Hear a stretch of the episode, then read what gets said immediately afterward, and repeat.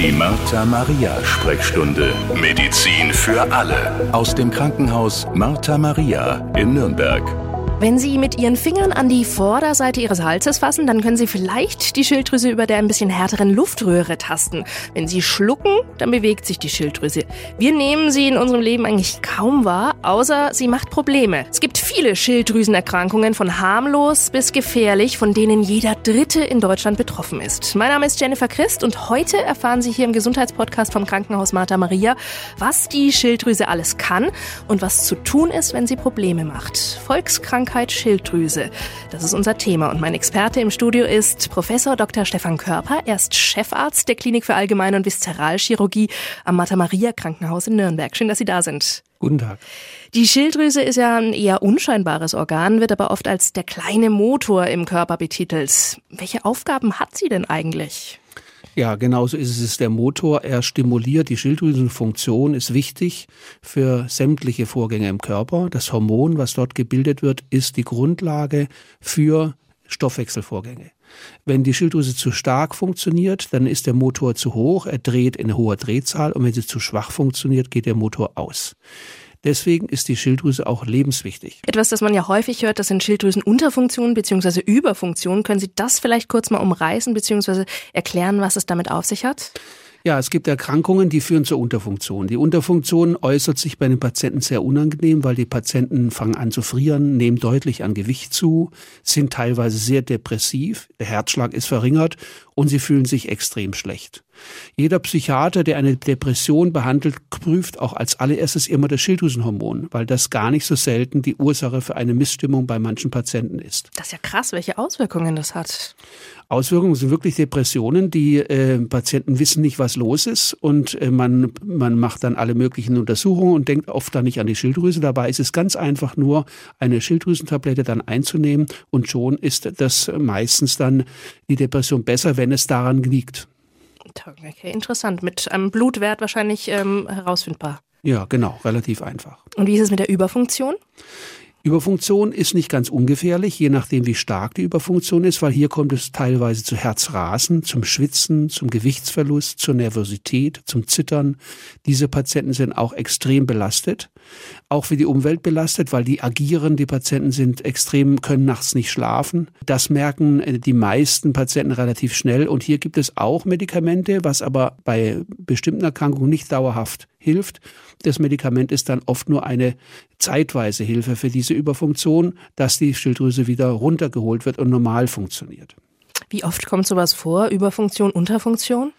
Nicht so häufig, wie man sich das vorstellt. Ähm, die Behandlung der Schilddrüse ist doch viel häufiger aufgrund von morphologischen, das heißt Veränderung der Schilddrüse selber, Knoten oder andere Veränderungen. Dass die Schilddrüse nicht richtig funktioniert, ist nicht sehr häufig. Mhm. Aber es gibt gerade bei jüngeren Patientinnen gar nicht so selten die Überfunktion. Bei bestimmten Erkrankungen, aber auch die Unterfunktion. Aber das ist nicht so häufig, wie das Knotenbildung oder andere Dinge vorliegen. Da gehen wir später noch drauf ein. Jetzt würde mich noch das Thema Hashimoto interessieren. Das klingt so ein bisschen wie ein Gericht beim ähm, Japaner auf der Karte.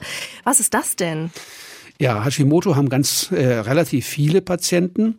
Äh, die Hashimoto ist eine Entzündung, eine Autoimmunerkrankung der Schilddrüse, was in der Regel dazu führt, dass das Schilddrüsengewebe nach einer gewissen Zeit nicht mehr in der Lage ist, ausreichend Schilddrüsenhormon zu produzieren und führt deswegen immer zu einer Unterfunktion, aber langsam und gemächlich. Das heißt, man bemerkt es oft nicht. Nachweisbar ist die Krankheit, aber sehr gut über Laborwerte da werden Antikörper bestimmt, die dann belegen, dass die Patientin, meistens Patientinnen, diese Erkrankung hat und muss dann mit entsprechenden Hormonen substituiert werden, ist aber in der Regel harmlos und kann ganz gut mit sogenannten L-Tyroxin, also Schilddrüsenhormon, äh, dann gut behandelt werden. Also gleiche Behandlungsweise wie bei der Unterfunktion. Genau. Okay. Eine weitere Schilddrüsenerkrankung ist Morbus Basedow. Was ist das? Ja, ist genauso wie der ähm, Hashimoto eine Autoimmunerkrankung. Beide Erkrankungen kann man jetzt nicht ursächlich mit irgendeinem Medikament behandeln. Man behandelt immer nur die Folge davon. Beim Basedow kann man die Überfunktion, die hier eintritt, und zwar kommt diese schubweise. Patienten haben wochenlang starke Überfunktion, müssen dann behandelt werden mit Medikamenten. Die Schilddrüse wird dann normalisiert. In vielen Fällen hört es dann auf und die Schilddrüse beruhigt sich wieder. Es ist eine in Schüben verlaufende Krankheit, wo man nie weiß, ob wieder ein Schub kommt oder nicht. Wenn mehrere Schübe auftreten, muss man definitiv die Schilddrüse entweder chirurgisch entfernen oder mit anderen medikamentösen Radiotherapie etc. behandeln, dass die Schilddrüse praktisch sozusagen entfernt wird und nicht mehr eine Überfunktion ähm, generieren kann. Mhm. Wenn wir jetzt schon diesen Rundumschlag an Schilddrüsenerkrankungen machen, bin ich auch auf die Struma gestoßen. Also früher hat man Kropf dazu gesagt. Es ist eine Schilddrüsenvergrößerung. Ist das etwas, das heute auch noch häufig vorkommt? Also es gibt immer noch Knoten, das ist ja die, der Beginn eines Kropfes ist ein Knoten, der immer weiter wächst oder verschiedene Knoten. Früher war das viel häufiger. Wir hatten früher Jodmangel in vielen Gebieten Deutschlands. Das ist heute nicht mehr der Fall. Wir haben aber trotzdem sogenannte erbliche genetische Faktoren, die zu solchen Kropfbildungen führen kann. Heute ist es aber so, dass diese Knoten relativ früh entdeckt werden, da doch Ultraschalluntersuchungen oder wenn der Patient selber das merkt, einen Knoten tastet, relativ schnell zur Diagnostik führen und dann die Behandlung des Knotens frühzeitig beginnt, bevor riesengroße Kröpfe, wie man das vor 50, 60 Jahren hatte, äh, dann sieht. Das sieht man heute praktisch nicht mehr. Jodmangel kein Thema mehr, haben Sie jetzt gerade kurz ähm, gesagt, weil wir Jodsalz benutzen und weil es über die Nahrung schon aufgenommen wird? Ja, weil es einfach äh, genügend äh, äh, Nahrung gibt mit genügend Jod und auch dadurch praktisch auch ein Mangel, selbst wenn man in einem Gebiet lebt, wo weniger Jod äh, in der Erde ist, das, auf, das dann über die Nahrung aufgenommen wird, wird durch die Nahrung, die heute nicht mehr nur von dem eigenen Ort kommt, wo man lebt, sondern der Jodmangel ist eigentlich kein, kein großes Thema mehr in unseren Gebieten. Es gibt zwar im Schwarzwald noch äh, Gebiete, wo Jodmangel ist, aber dadurch, dass das, was die Menschen dort zu sich nehmen, nicht ausschließlich von dort kommt, ist das eigentlich ausgeglichen. Also wenn ich Jodsalz benutze, bin ich schon so ein bisschen äh, sicher oder ja, ist das naiv gedacht?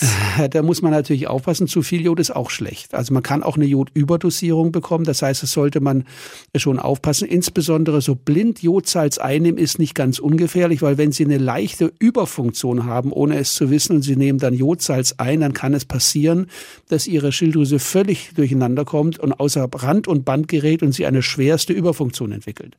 Also einfach blind Jodsalz regelmäßig zu essen, das sollte man schon zumindest mal mit dem Hausarzt absprechen. Okay, jetzt hatten Sie ja immer mal wieder gerade ähm, schon äh, das äh, Stichwort Knoten genannt. Ich bin beim Recherchieren auf die Stichwörter kalter Knoten oder heißer Knoten gestoßen. Das klingt erstmal total beunruhigend, muss ich ganz ehrlich sagen. Können Sie uns das mal genauer erklären? Ja, diese Begriffe kommen aus der Nuklearmedizin, die eine der häufigsten diagnostischen Methoden um die Schilddrüse zu untersuchen. Man will bei einem Knoten, das ist die Voraussetzung, der, der wird untersucht, man möchte gerne wissen, ist der nun ein Knoten, der eine äh, Überfunktion macht oder ist es ein gefährlicher Knoten, der vielleicht sogar Krebs sein kann. Und hier ist es so, dass wenn der Knoten äh, Jod speichert, dann und sehr stark Jod speichert, ist es ein heißer Knoten. Und wenn er praktisch nicht mehr Jod speichert, dann ist es ein kalter Knoten, weil man auf dem Bild der Szintigraphie entweder einen leeren Fleck, den kalten Knoten oder einen roten großen Fleck, einen heißen Knoten sieht. Was ist eine Szintigraphie? Die Szintigraphie ist eine Untersuchung, eine nuklearmedizinische Untersuchung, bei der radioaktives Jod der Patient bekommt und diese strahlende Jod wird dann aufgenommen auf einer empfindlichen Platte. Dann wird muss man sagen, das Jod nur ausschließlich vom Körper in der Schilddrüse aufgenommen, sonst nirgendwo. Das, ist, das macht es relativ einfach. Wenn ich dann die Schilddrüse in Anführungszeichen abfotografiere, sehe ich genau, wo mein strahlendes Jod gelandet ist. Und wenn an manchen Stellen der Schilddrüse kein Jod ist, dann ist es ein kalter Knoten, weil dieser Teil der Schilddrüse das Jod nicht mehr aufnehmen kann. Dann gibt es Patienten mit heißen Knoten, das heißt ja mal Adenom.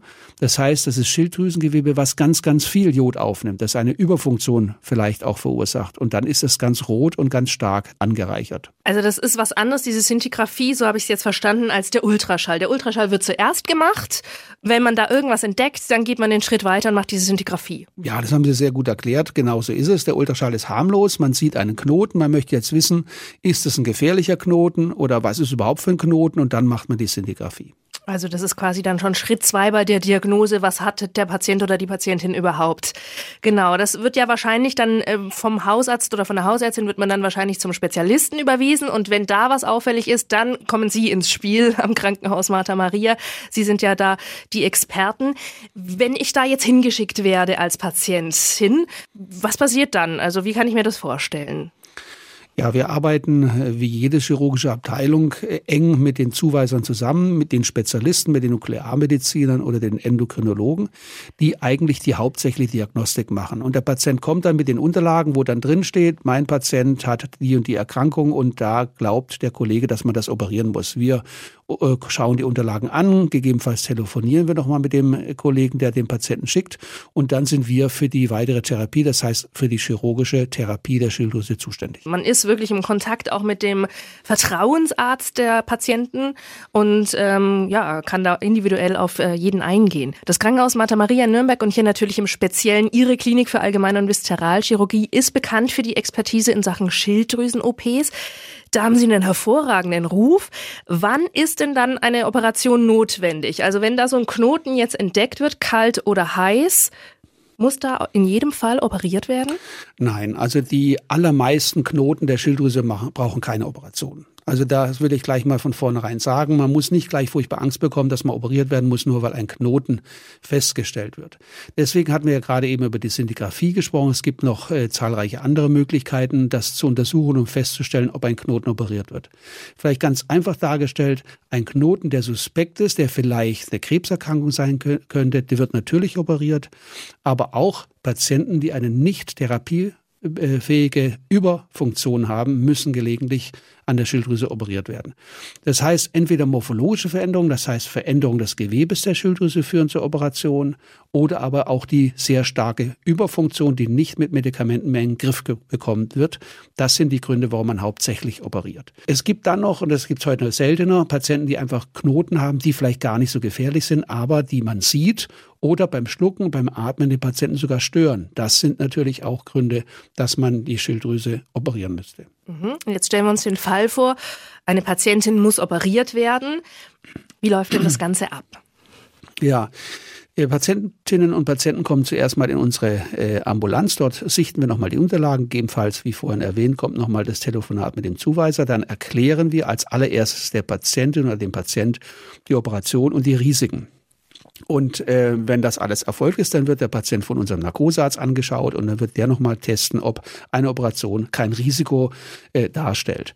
Wenn das dann alles abgeklärt ist, dann kommt der Patient am nächsten oder übernächsten Tag nüchtern zu, äh, auf die Station und wird dann operiert.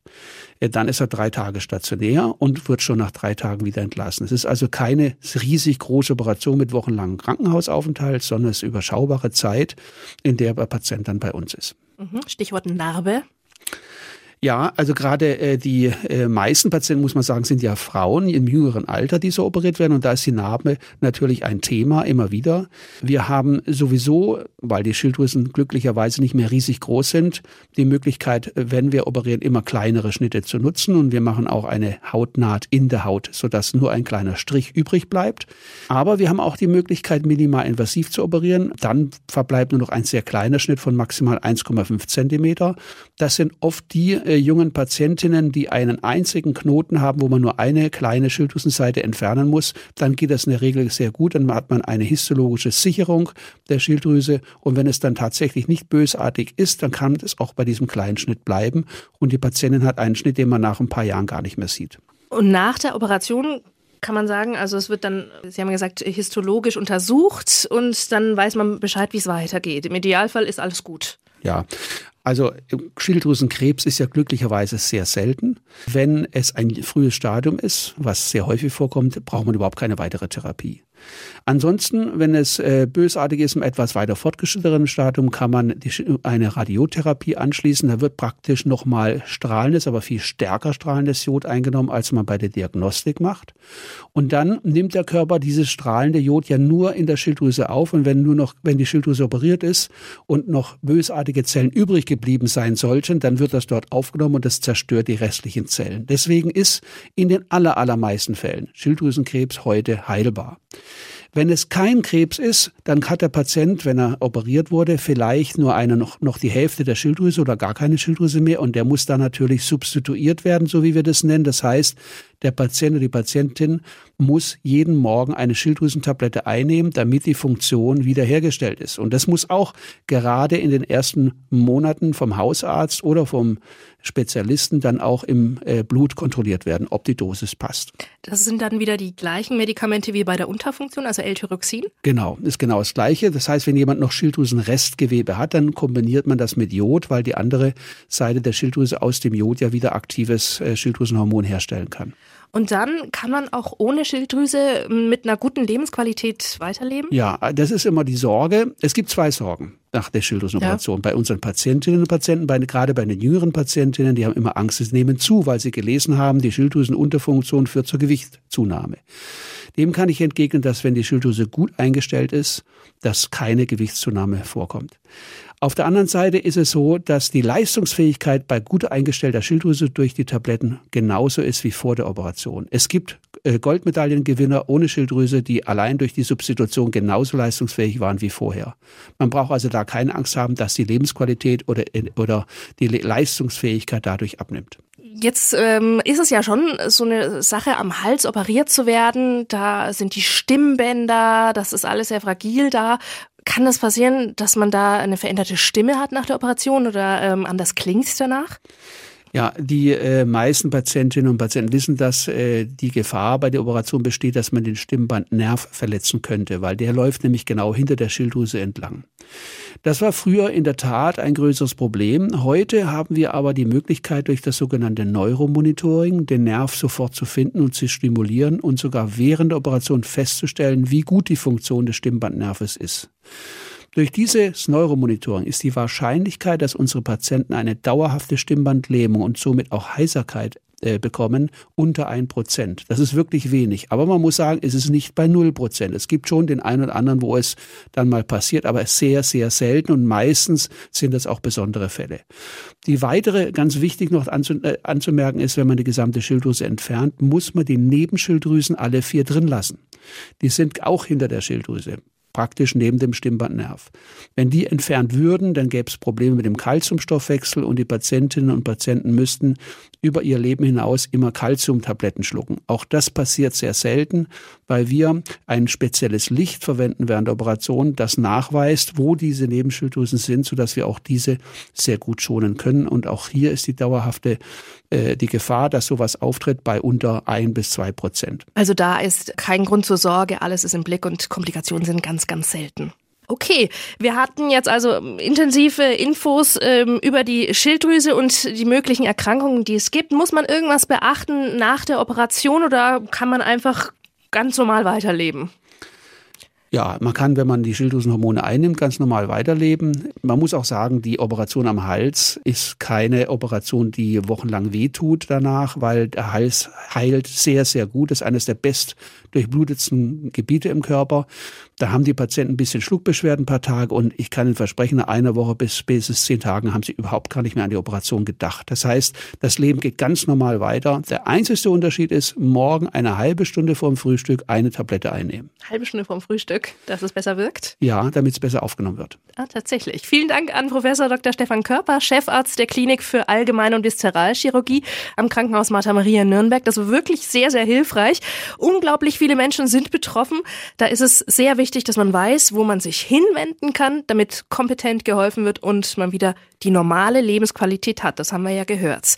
Mehr Videos und Podcasts gibt's auf martha-maria.de slash Sprechstunde. Alle zwei Wochen haben wir eine frische Folge für Sie.